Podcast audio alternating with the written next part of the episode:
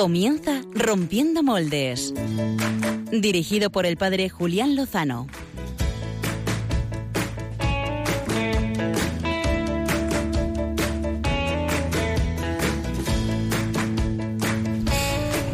Muy buenas noches, queridos amigos de Radio María. Dentro de 25 horas exactamente, Radio María se hace mayor de edad. Así que le vamos a hacer por adelantado nuestro primer homenaje. Todos juntos, equipo.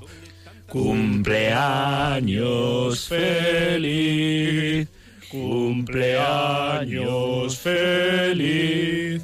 Te deseamos, Radio María. Cumpleaños feliz. Bien. Fenomenal, Julián. ¿Cómo, Sí. cómo Lo cantas? sé, lo sé. Estuve en el coro del Seminario Diocesano de Getafe. No me ¿eh? extraña. Y ahora soy solista en la parroquia de Cienpozuelos. Pues eh, muchísimas felicidades, eh, Radio María. Es una alegría que cumplas 18 años, 18 años sembrando esperanza y transmitiendo el Evangelio. Así que nos alegramos de que todo este programa mm, de Rompiendo Moldes forme parte desde hace creo que 5 años eh, de la familia de Radio María España. Eh, por cierto, eh, cumple 18 años el día, el martes 24 de enero, eh, fiesta de San Francisco de Sales, eh, que es patrono de los periodistas católicos. Y, y ese mismo día aprovecho para hacer una pequeña publicidad, que es que en la diócesis de Getafe los jóvenes comunicadores están convocados en la catedral a las 7 de la tarde para celebrarlo. Subimos.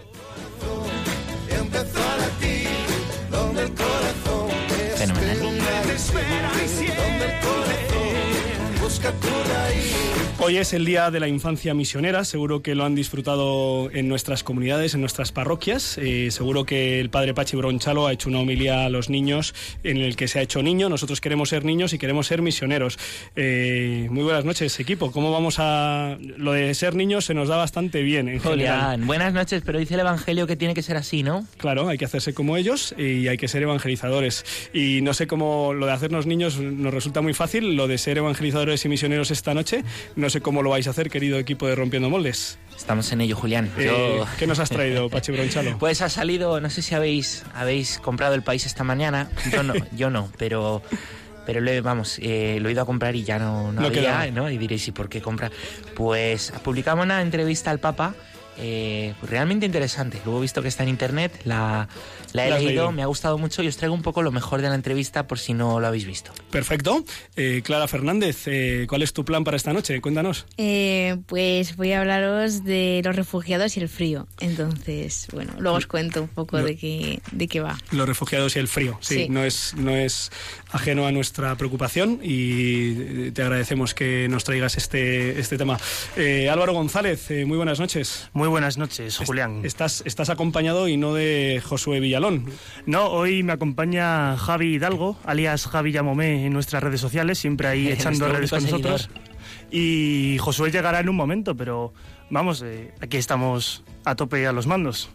Muy bien, ¿y, y cuál es eh, vuestro plan de mm, ro- eh, biorritmos? Pues de birritmos. Eh, Uy, acaba de llegar Acaba de Josu. llegar Acaba de llegar Josu, lo hemos visto, lo hemos grabado. ¿eh?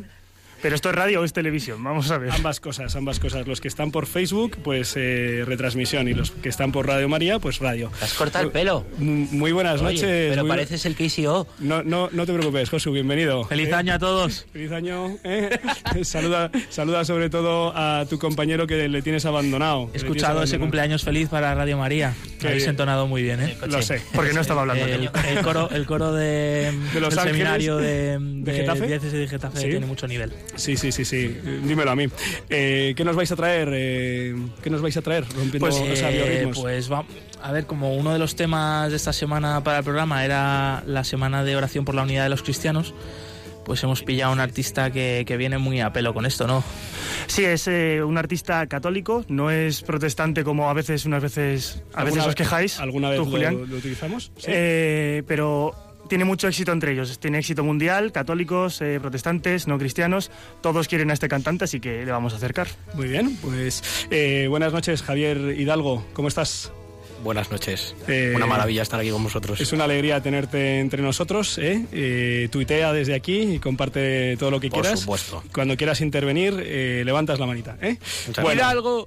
eh, pues después de haber repasado eh, qué es lo que nos van a compartir eh, los, eh, los, miembros del equipo de Rompiendo Moldes, pues les informo a todos los oyentes de cuál va a ser el tema de, el tema de portada. Habíamos propuesto muchos temas esta semana. Ciertamente estaba la Semana de Oración por la Unidad de los Cristianos en este quinto centenario de la protesta de Lutero. Hablábamos también de la ideología de la dictadura de género que tanto pues, nos está afectando últimamente a nivel legislativo, cultural. La dedicada cuestión de cómo acompañar a los bautizados casados que se encuentran en una unión extramatrimonial. Y también ese sangrante tema de los refugiados eh, que va a abordar Clara Fernández. Al final nos hemos quedado con dos asuntos. En primer lugar... Hoy todo era polémico, Julián. No, no, es, son temas que nos preocupan, ¿no? Que nos preocupan. Eh, al final nos hemos quedado con el tema de la cuestión de los abusos sexuales en el seno de la Iglesia. Es también algo que nos ha golpeado eh, y, que, y que tenemos que abordar y que lo vamos a hacer. Y también vamos a abordar una cuestión, una película que ciertamente está siendo pues muy polémica y, y que no está dejando a nadie indiferente y que podríamos decir que ha roto moldes. es la película Silencio de Martin Scorsese. Vamos a hacer eh, ambos vamos a abordar ambos, ambos temas eh, de la mano de una figura que es para nosotros muy representativa aquí en Radio María y personalmente para mí, que es eh, Monseñor José Ignacio Munilla, el, obispo de San Sebastián. Vamos a escuchar sus reflexiones y abriremos los micrófonos, eh, si Dios quiere, al final del programa. Les proponemos como hashtag, dado que son varios temas, pues en vez de uno temático, el número de programa, que si no me equivoco, porque no lo he comprobado, es el número 105. Así que si queréis, podéis 105 programas. Eh, almohadilla rompiendo moldes 105 en número. Compartís, internautas, tuiteros, todo lo que queráis con nosotros en esta noche. Sin más, vamos a abordar los temas de portada.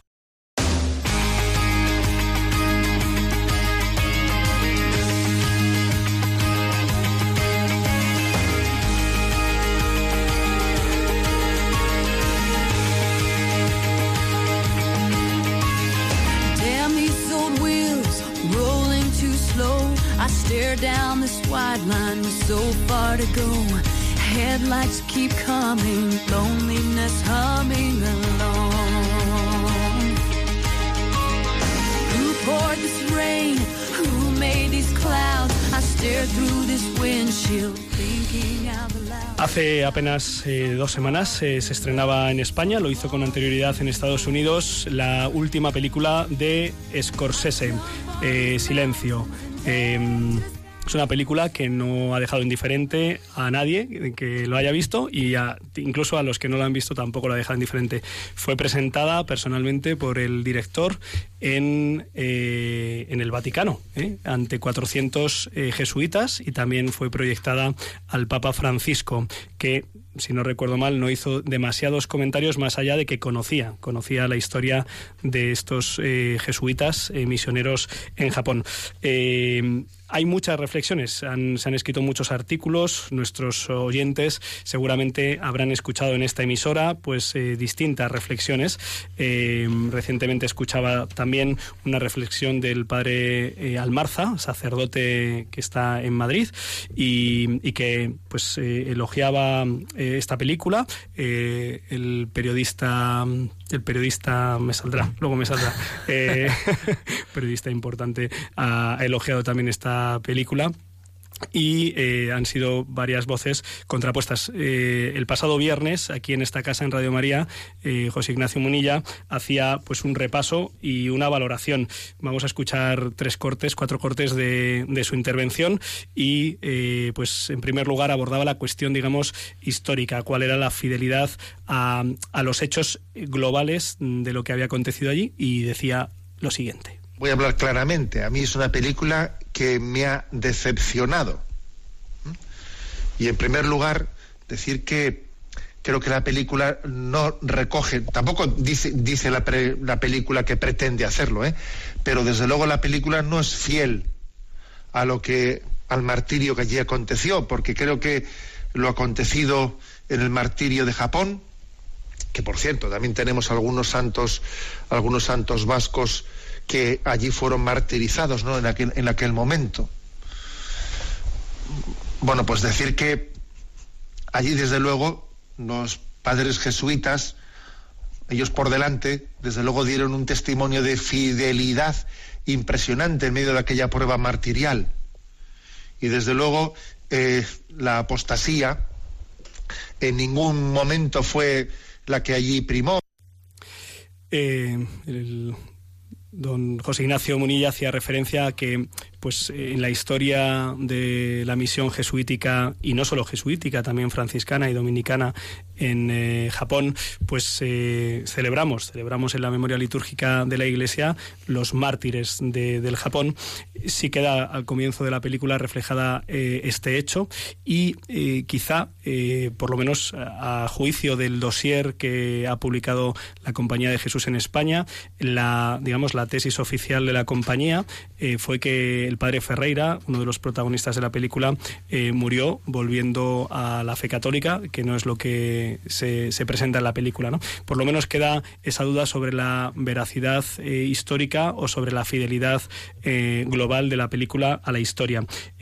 pero eh, don José Ignacio va más allá, no solo es una cuestión, digamos, de historicidad, sino que es, es más profunda. Escuchamos en este segundo, en este segundo corte, pues una de las cuestiones seguramente más delicadas y más difíciles de la película. Yo creo que en realidad la película es una proyección de nuestra mentalidad relativista y es una proyección de la mente atormentada de Martin Scorsese.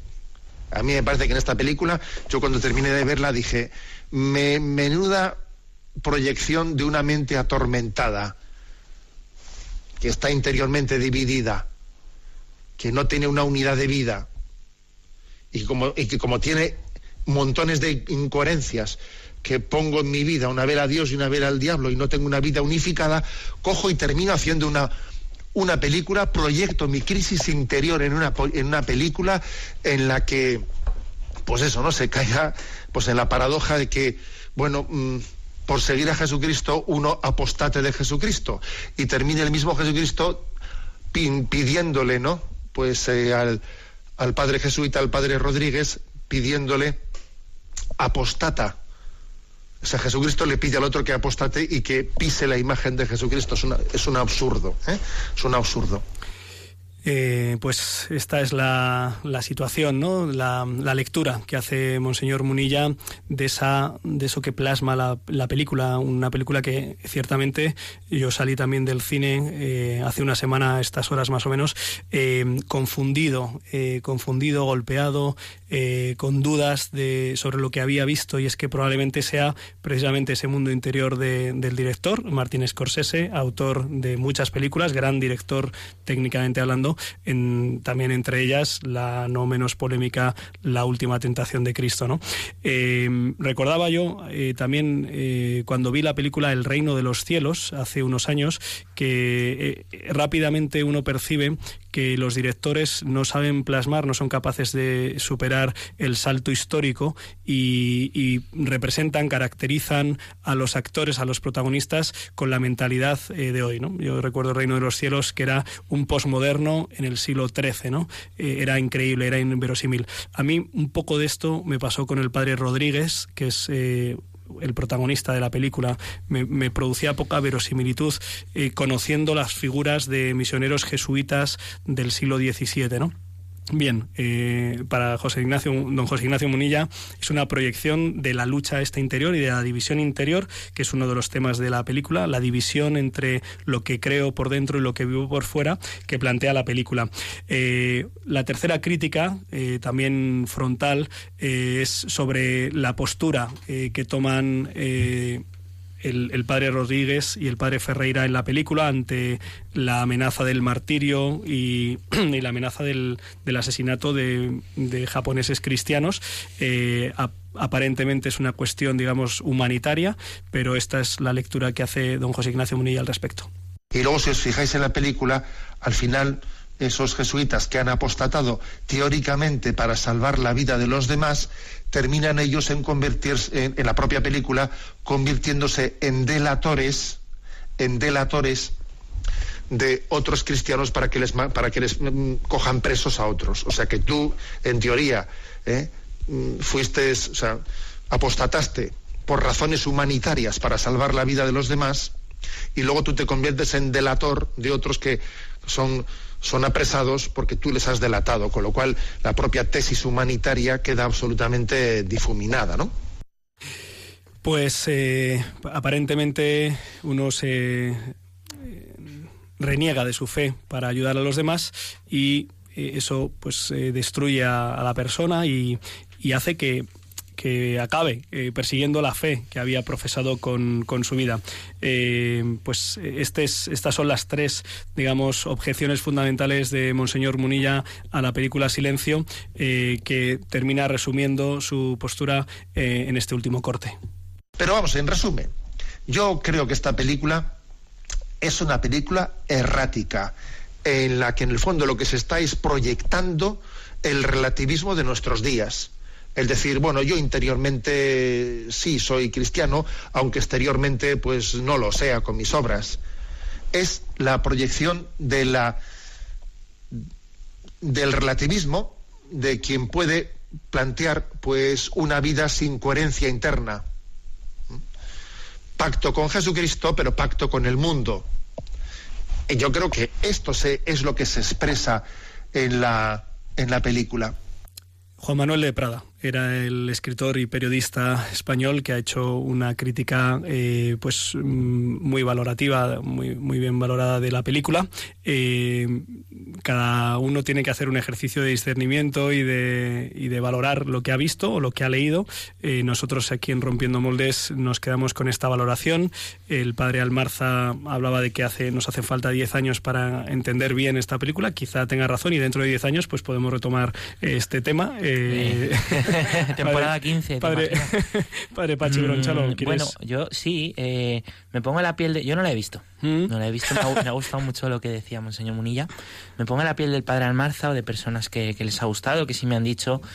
Eh, a propósito de, esto, ¿no? De este argumento que es que eh, el argumento del perdón, ¿no? Hablaban de cómo cristianos que en los primeros siglos se iban de la iglesia, luego volvían eh, y eran readmitidos. Entonces el argumento es que, eh, pues que, que, el cristiano debe acoger también al que se marcha y al que, al que se va, ¿no? ¿Qué, podemos decir a esto, Julián?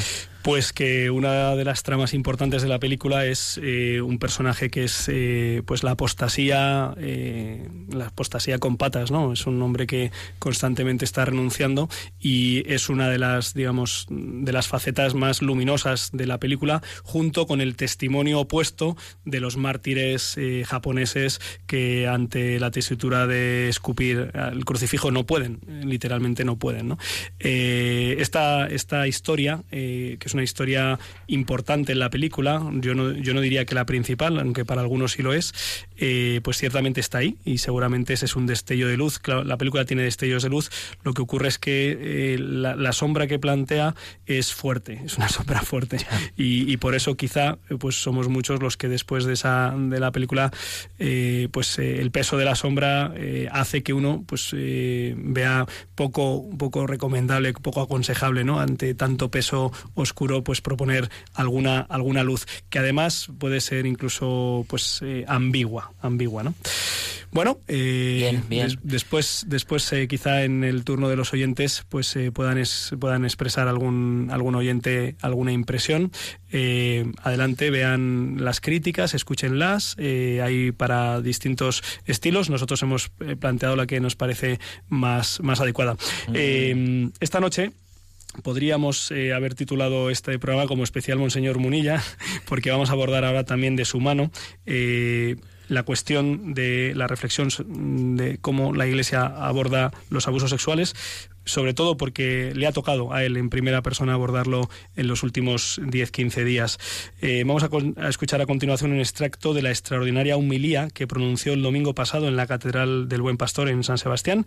Es un corte largo que vamos a ir eh, deteniendo, lo escuchamos y lo vamos comentando. Escuchamos el inicio de la humilía de Monseñor Munilla. La gravedad de este tipo de abusos a menores es especialmente grande, ya no únicamente por la materialidad del hecho, sino porque han sido actos, suelen ser actos cometidos aprovechándose de la confianza que se le otorga al adulto en su condición de padre, de familiar, de profesor, de entrenador, de sacerdote, en nuestro caso presente, de sacerdote. Además, la condición de presbítero, ministro sagrado de Jesucristo, añade un plus especial de gravedad por la contradicción tan evidente entre esos actos y la santidad del ministerio sacerdotal y su mensaje evangélico. Lo primero es eh, calificar los actos y las cosas eh, como son, ¿eh? gravísimos y más viniendo de, manos de, un sacerdote. una denuncia sin, sin, tapujos o como dijo San Juan Pablo II ya hace muchos años, tolerancia cero respecto a estas cuestiones.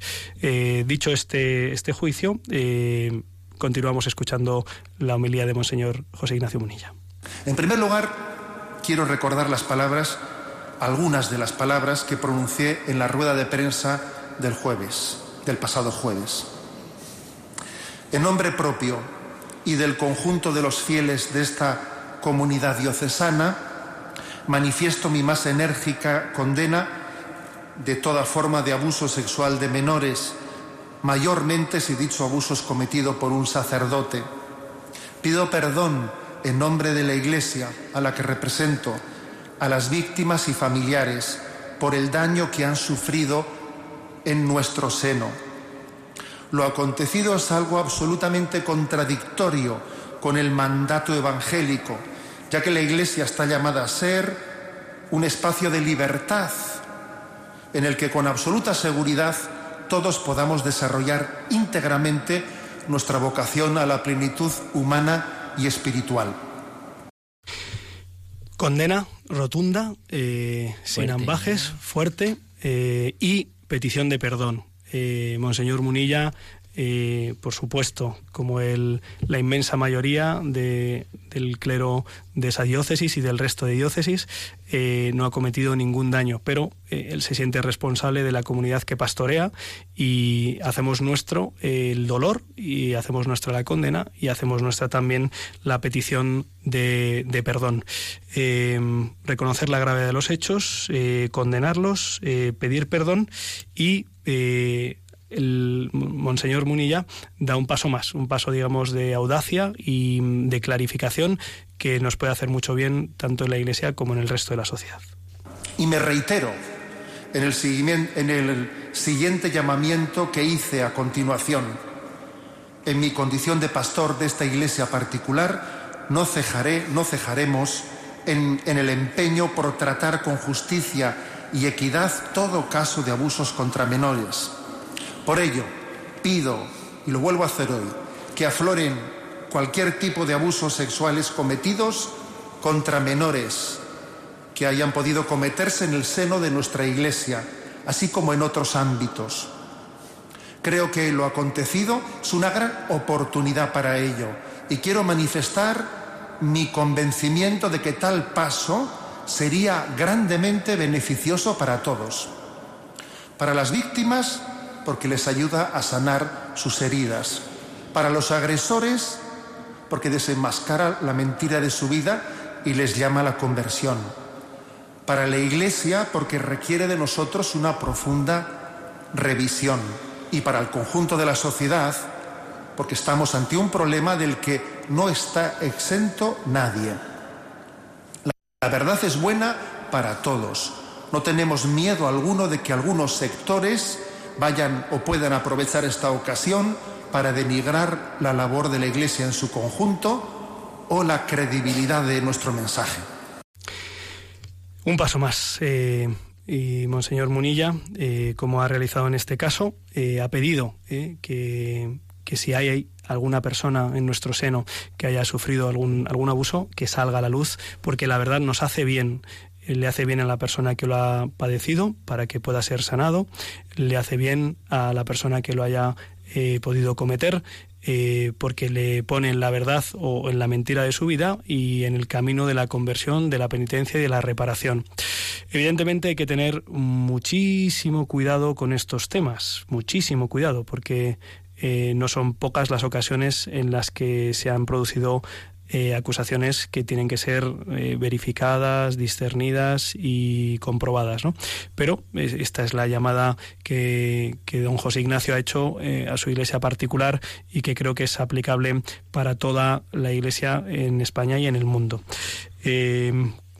gravísimos la situación, condena clara, eh, petición de perdón, eh, invitación a que se esclarezcan, otros posibles casos.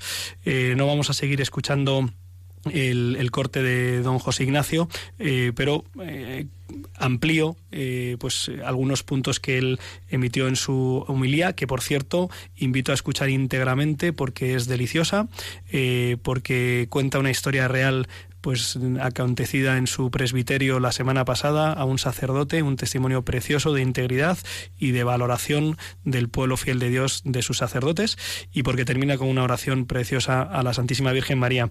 Eh, Monseñor Munilla continuó eh, diciendo cuáles son las medidas que se han tomado en su iglesia, que por cierto algunas de ellas las se están tomando en todas las diócesis, ¿no? Y es la aplicación de la legislación civil al respecto, de tal manera que se pide a todos los agentes pastorales, incluidos sacerdotes, por supuesto, eh, que trabajen con menores, que se presente una el certificado de no tener eh, antecedentes de abusos sexuales a menores. E, y luego pues monseñor Munilla ha decidido que la formación permanente de los sacerdotes es decir la, el acompañamiento que recibimos a través de, de charlas de retiros pues eh, ahonden en esta cuestión de la madurez sexual y de las eh, pues patologías que tienen que ver con estos actos eh, deshonestos y profundamente eh, pues graves ¿no? y que tiene muchas veces que ver con heridas con heridas pues personales con heridas de, de orientación sexual y, bueno pues invita por último monseñor Munilla a que con la oración y la penitencia pues el pueblo de Dios repare estos graves daños realizados a los más débiles. Confiamos en que esto no solo sea sanador y reparador para la diócesis de, San Sebastián, eh, con la que hemos estado rezando, eh, y por todas, ¿no? Y por todos. También por los sacerdotes que hayan podido eh, caer, para que pues se conviertan y sean levantados por la misericordia del Señor. Eh, seguramente haya muchas cosas que comentar, eh, pero para no monopolizar, en este caso, entre Monseñor Munilla y un servidor eh, este espacio, pues yo creo que podríamos dar paso a otro plan, a un plan diferente, que es el plan que nos trae Clara Fernández.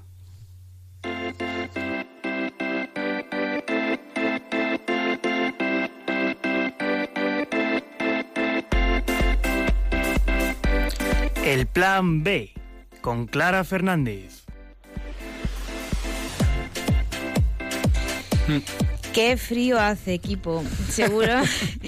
Aquí no. Bueno, pero en la calle sí. Y seguro que nuestros oyentes están ahora calentitos en casa escuchándonos, resguardados de este frío polar que todavía está por aquí. Esto de tener nuestra casa, nuestra cama donde dormir y todas las comodidades lo vemos lo más normal del mundo. Pero tristemente hay personas que no tienen la misma suerte que nosotros y están pasando el invierno en la calle. Y me refiero a los refugiados sirios que están huyendo de la dramática situación de su país en busca de una vida mejor. De ellos voy a hablar hoy precisamente en el Plan B. La situación se está yendo de las manos y ante esta aparente animadversión de las autoridades de los países que están recibiendo a estas personas, el Papa Francisco ha hecho un llamamiento ha animado a abrir las parroquias a los refugiados, por lo menos hasta que el invierno acabe. En su momento, el Santo Padre ya pidió a los políticos del mundo que abrieran los corazones ante este drama social. Fue en una audiencia celebrada el mes de marzo. Vamos a escuchar un fragmento. E non possono entrare, non sentono l'accoglienza. A me piace tanto sentire quando vedo le nazioni, i governanti che aprono il cuore e aprono le porte. De hecho, el Vaticano ha abierto sus puertas para recibir a los refugiados y han convertido al templo en un dormitorio, con camas colocadas ante el altar. La iniciativa fue puesta en marcha desde el 7 de enero para dar cobijo a refugiados, inmigrantes y sin techo que están en la calle y que no tienen otro refugio en los momentos en los que el frío es particularmente extremo.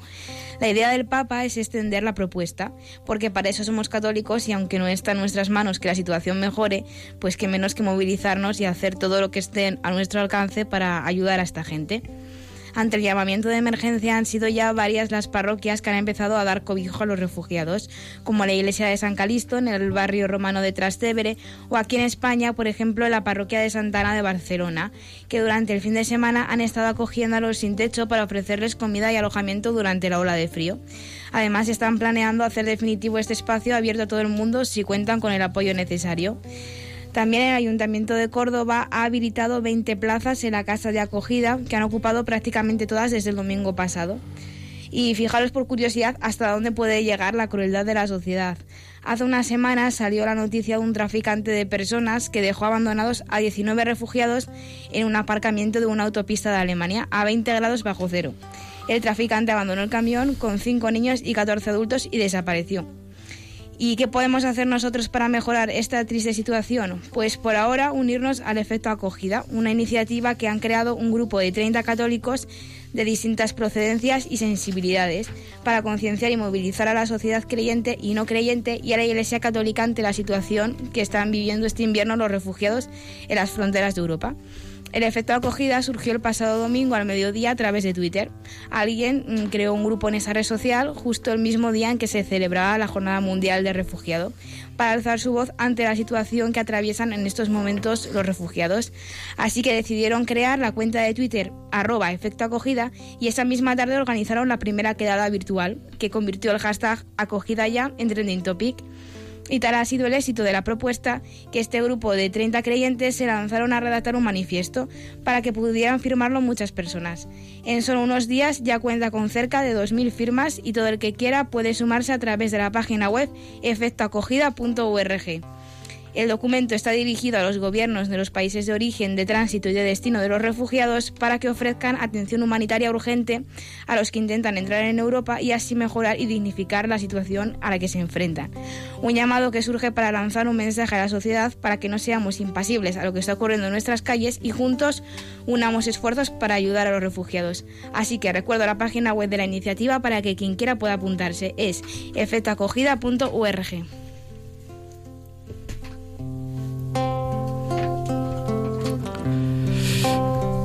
Muchas gracias, eh, Clara, por traernos. buena en Twitter, ¿eh? ¿Cómo? Que la armaron buena en Twitter, sí, sí. Una cosa interesante. Bien. Sí, Es, es una iniciativa a la que nos sumamos desde aquí, desde Rompiendo Moldes. Me consta que también en Radio María, pues como todas estas iniciativas han sido secundadas y apoyadas, eh, pues ahí están amigos como María Teresa Comte Grau, eh, que es eh, pues la primera que firma este manifiesto, que ya ha superado, Clara, eh, los, do- los 2.000 firmantes. Eh, yo creo que ha sido ayer o antes de ayer.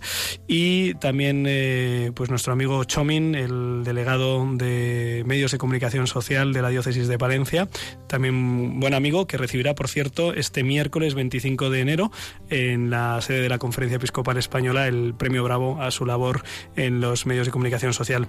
Le damos también este Bravo a, a él.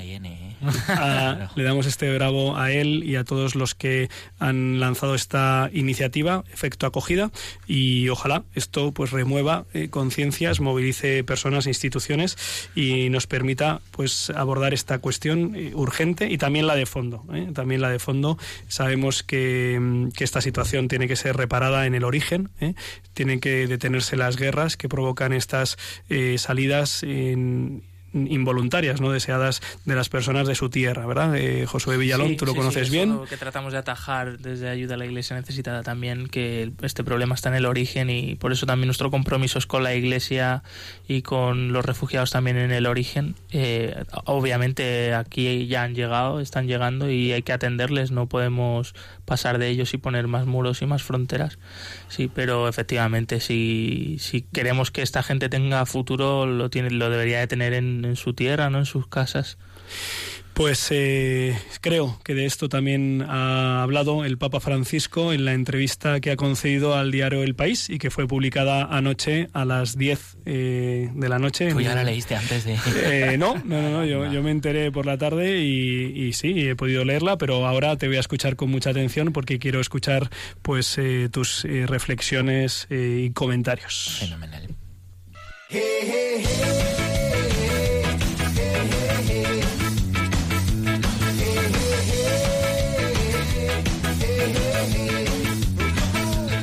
Caramelitos, con el padre Pachi Bronchalo.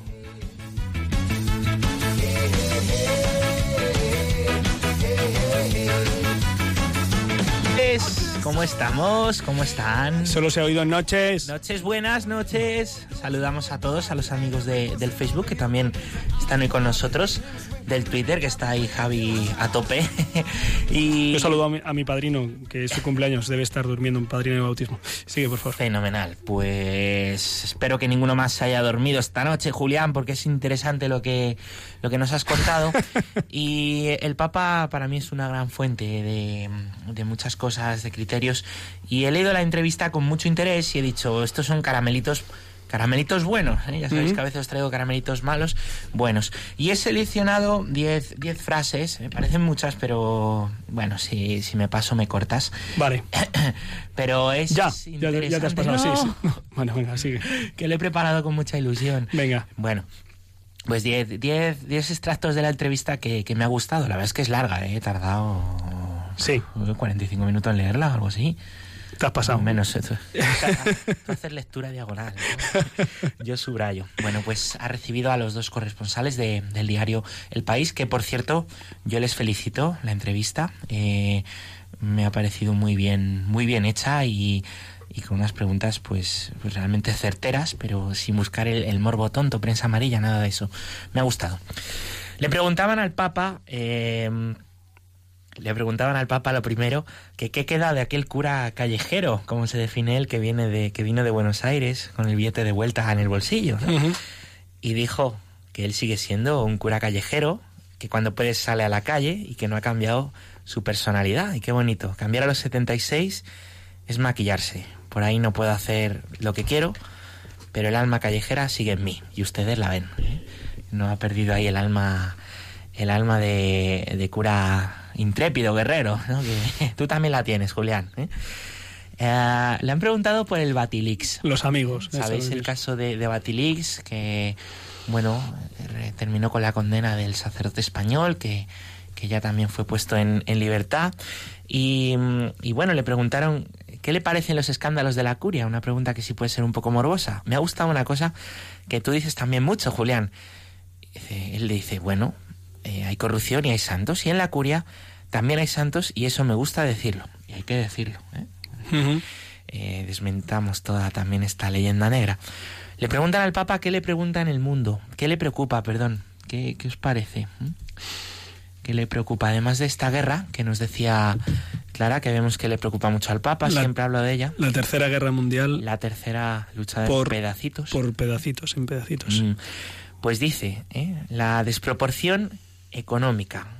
La economía líquida, donde el centro del sistema económico está en el dios dinero y no en el hombre y la mujer.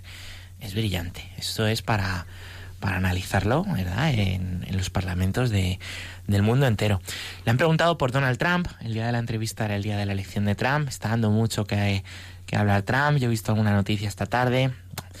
Bueno, le preguntan eh, qué va a pasar, qué va a pasar, ¿no? Y dice, ¿qué, qué, qué va a hacer ante, ante Trump? Y él dice, pues voy a ver qué pasa. Y no me puedo ahora asustar o alegrar por lo que vaya a suceder, porque sería una imprudencia y no hay que ser profeta de calamidades o bienestares. Lo que pase con Trump se verá. Buena reflexión, también hay que, pues también hay una división en la opinión social sobre Trump. Parece bueno, que hay mucho amor. Hay, hay, mucho poca, odio. hay poca división. no, en, la pero... opinión, en la opinión publicada hay poca división. Publicada, pero yo he escuchado, he escuchado auténticas defensas grandes y me ha gustado el Papa decir, bueno, ni, ni mucho ni poco, tranquilos, vamos a dejar tiempo. Eh, es cierto, me recordaban ahí por Twitter que a los presidentes americanos se les, se les dejan 100 días, ¿no? Pues es, es verdad esa llamada a la prudencia del Papa dentro de eh, la gravedad que vemos en algunas cosas. Eh, el Papa también ha hablado del peligro de la ideología y le preguntan a qué se refiere con las cuevas ideológicas que, que llama él. Y dice, lo ha vuelto a decir, lo ha vuelto a decir, que le preocupa porque los sistemas ideológicos estamos cómodos, pero son abstractos, como que no actuamos, ¿no? Nos ponemos en las ideas, pero no vamos al grano de las cosas y a él no le gusta eso, ¿no? Y le gusta lo concreto. Lo concreto. En lo concreto es donde se discierne y se ve la vida. Efectivamente. ¿no?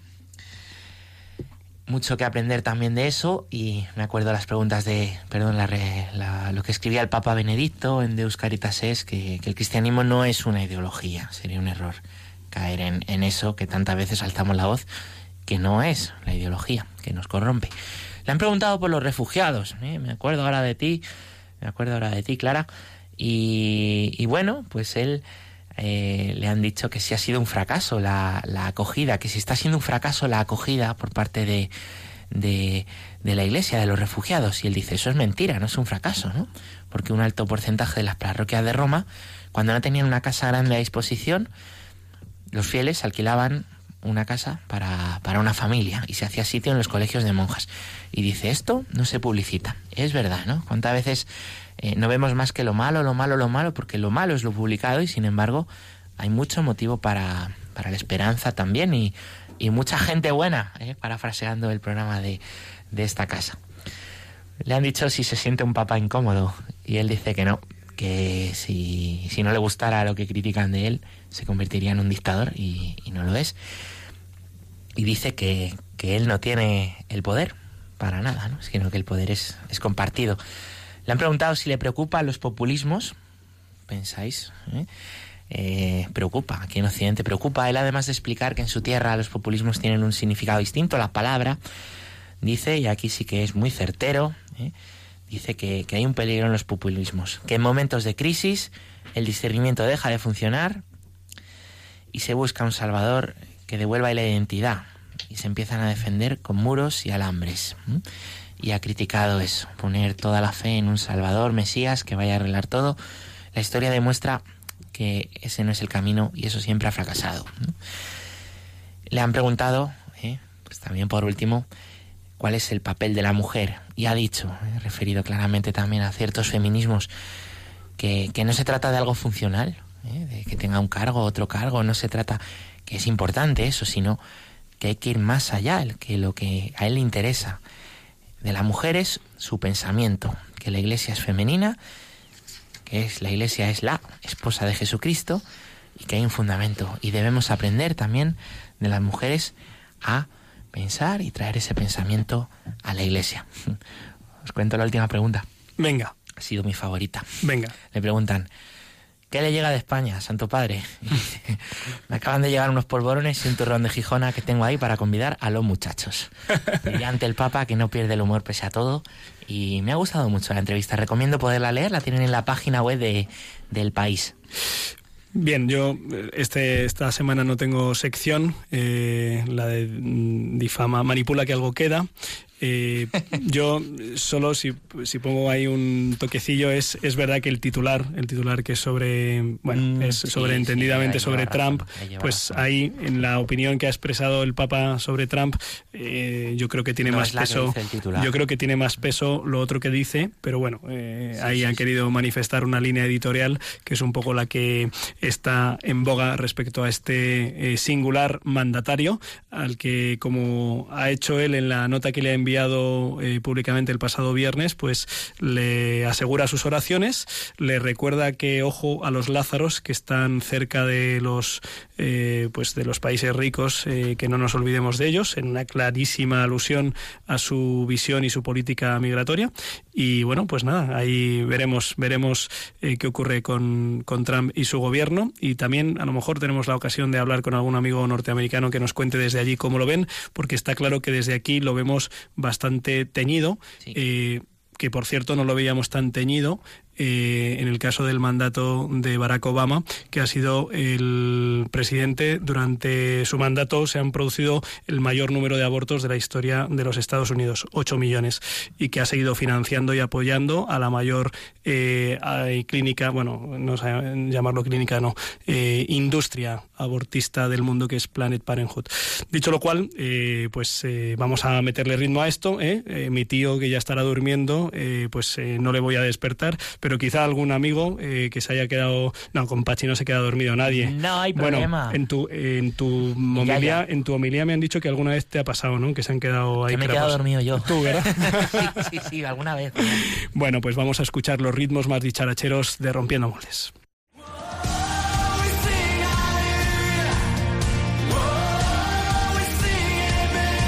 Biorritmos con Josué Villalón y Álvaro González.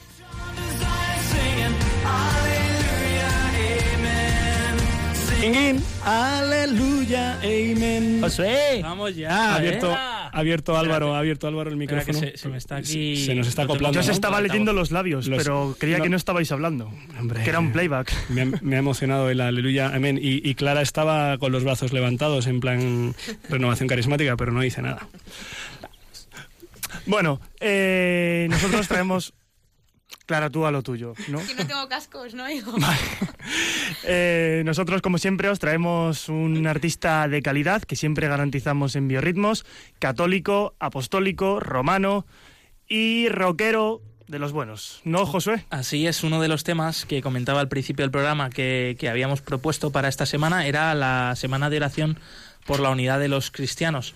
Y por eso hoy traemos al único músico católico que arrasa entre los cristianos de otras confesiones, sobre todo evangélicas.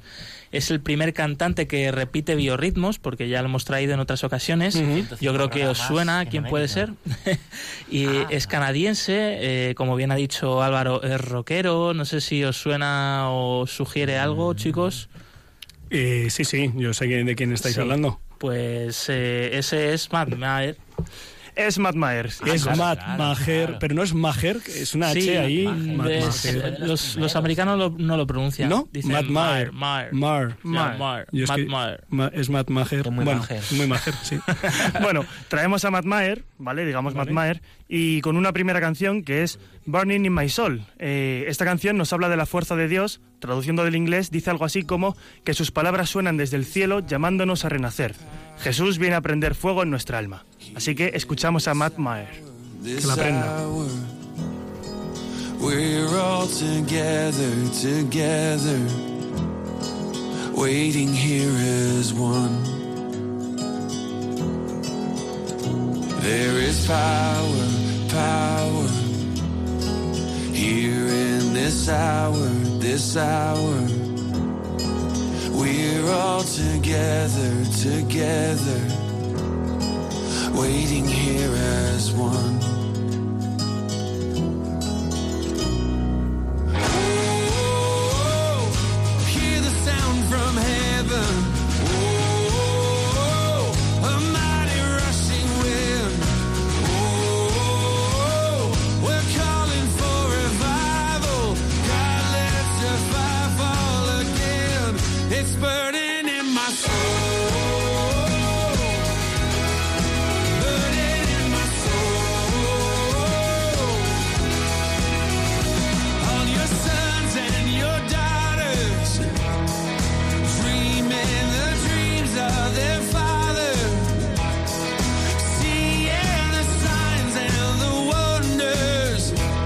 Matt Maher nació en una familia católica de Terranova, Canadá. Es el, ah, en el instituto dejó de ir a misa y se alejó de la fe.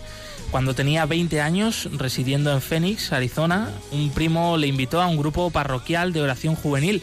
Era un grupo de la renovación carismática que cambió su vida. Era gente de su edad que cantaba y alababa a Dios con fuerza y entusiasmo, que hablaba sin vergüenza de su amor a Dios. Así retornó a la iglesia y a los sacramentos. Actualmente, a sus 42 años, ha grabado siete discos. Lo curioso de Matt, como ya os decíamos antes, es el éxito que tiene entre los cristianos evangélicos. Numerosas revistas y prestigiosas desde Norteamérica le han estado recomendando a lo largo de su carrera. En su deseo por la unidad de los cristianos, Maher comenta que los brazos de San Pedro abrazan a todos y que la visión católica de la vida es amplia y abarca para todo el mundo. En sus palabras, los cristianos de distintas denominaciones estamos aprendiendo a entendernos unos a otros. Eso significa que en nuestras canciones, de hecho, escribimos sobre misterios que no entendemos plenamente. La canción que entra ahora es Because He Lives, porque Él vive. Una canción en la que Él dice que nosotros vivimos porque eh, Jesucristo está vivo también. Y esta canción se une a una canción que nunca termina, que es la oración que siempre está permanente. Escuchamos. Temazo. I believe in the risen one. I believe I overcome by the power of his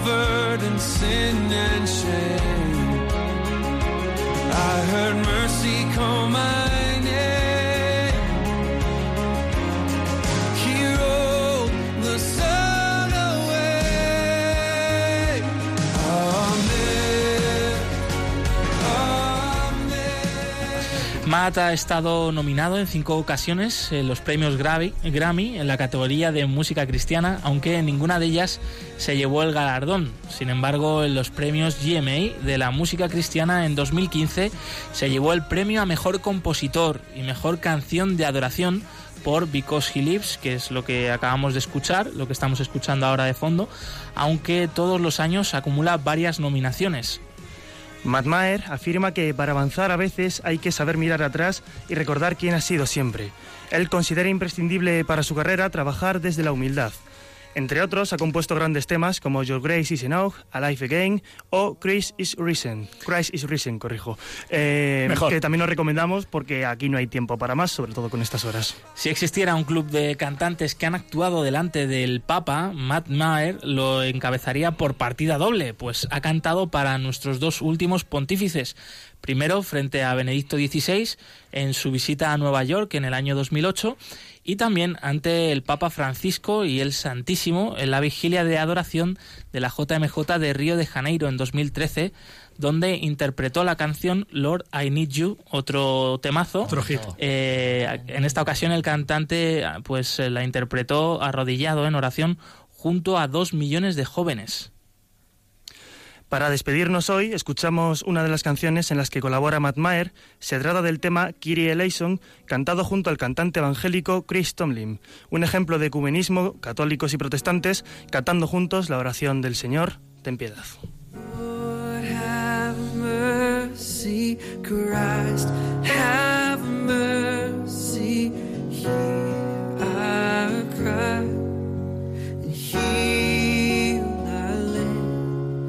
Let kindness lead us to repentance.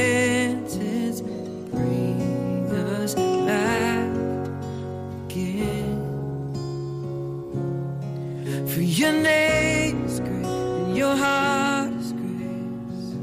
Kyrie eleison over all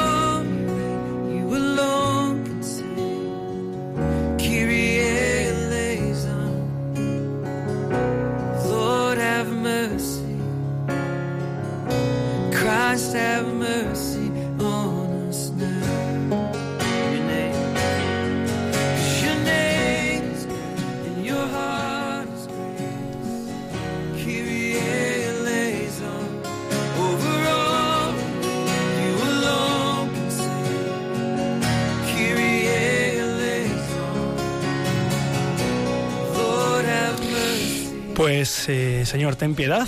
Eh, gracias por traernos a Matt Maher, o Matt Maher, o como le llame su madre.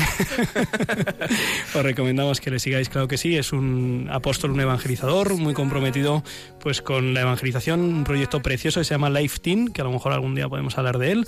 Eh, de nueva evangelización para adolescentes. Él pues compone también pensando en ellos.